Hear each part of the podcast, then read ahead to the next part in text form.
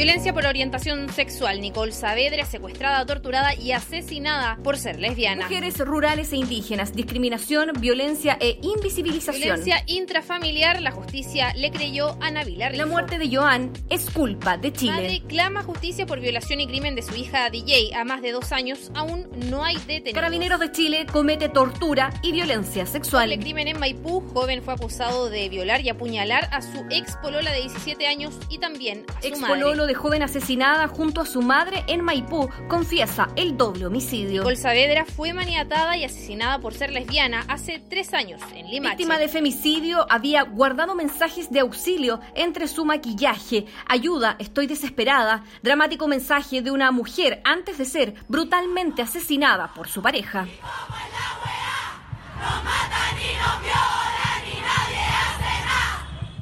Esto es Poderosas, el retrato de mujeres maltratadas en las voces de diferentes rostros. Mi nombre es Jessica Yasmín Vivanco Cosio. Tengo 21 años y el día 7 de julio de 2011 fui asesinada por mi expareja, Miguel Ahumada Correa, de 50 años, que me estranguló hasta asfixiarme y provocar mi muerte para luego descuartizar mi cuerpo y tirarlo a un río. Nací en Fajamaizán, una localidad rural a 30 kilómetros de Pitrufquén y 70 de Temuco.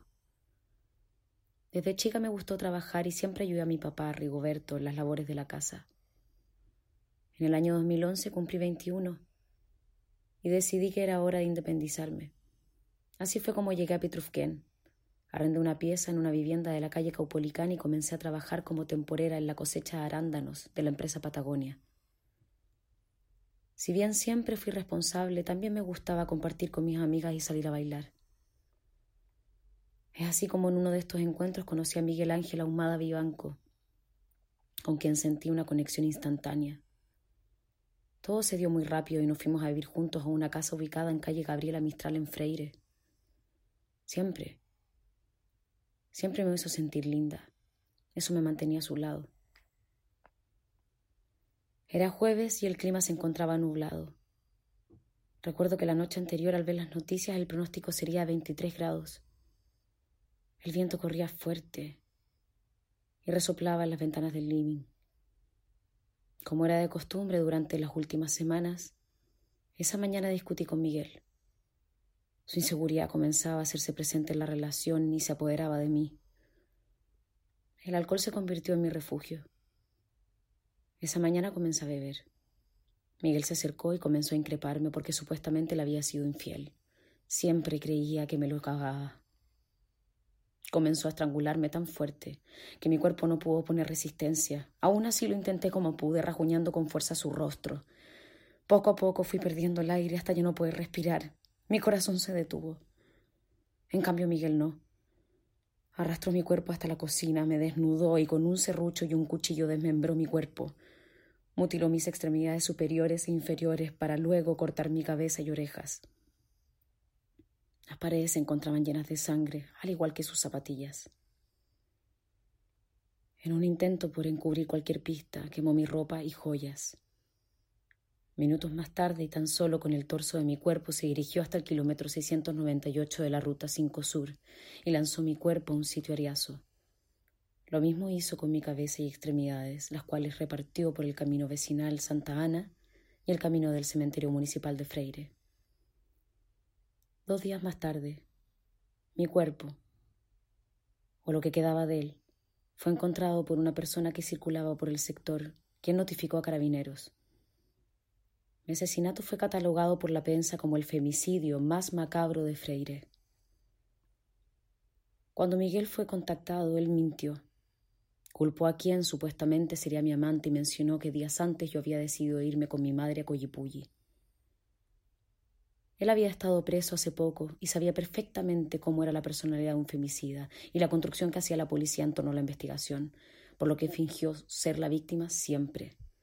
Sin embargo, siempre fue el único sospechoso. El 13 de julio allanaron mi casa. Encontraron los utensilios con los que Miguel mutiló mi cuerpo y los guantes quirúrgicos que usó para no dejar evidencia. Además, mi ropa y joyas aún estaban calcinadas en la estufa. Las paredes aún tenían mi sangre.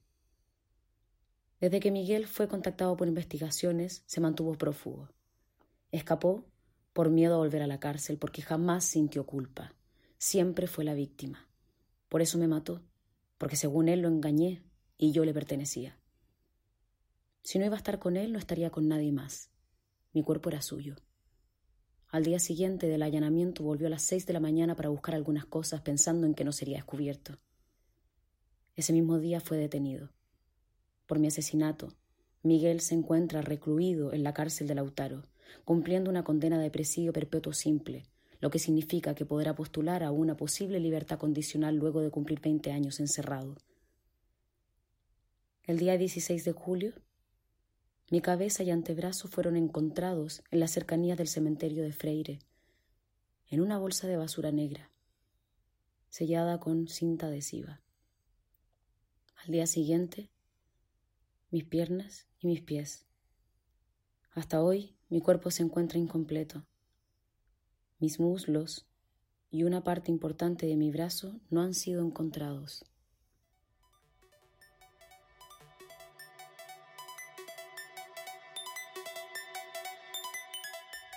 Te lo cuento yo, Antonia Giesen, porque Jessica Yasmín Vivanco Cosio no puede y hoy recordamos su historia.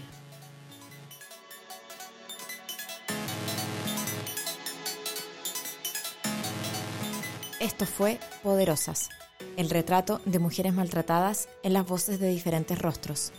Este capítulo, correspondiente al especial Ausentes, conmemora a quienes ya no están para contar su historia, en el marco del mes de la mujer y la lucha que vivimos a diario por la sobrevivencia en un mundo en donde se nos tortura, viola y mata. La realización de este capítulo estuvo a cargo de Javiera Morales y María Fernanda Cartes. Agradecemos a Cassandra Biderman y Francisca Carvajal y por su lectura a Antonia Giesen, actriz chilena y mujer poderosa.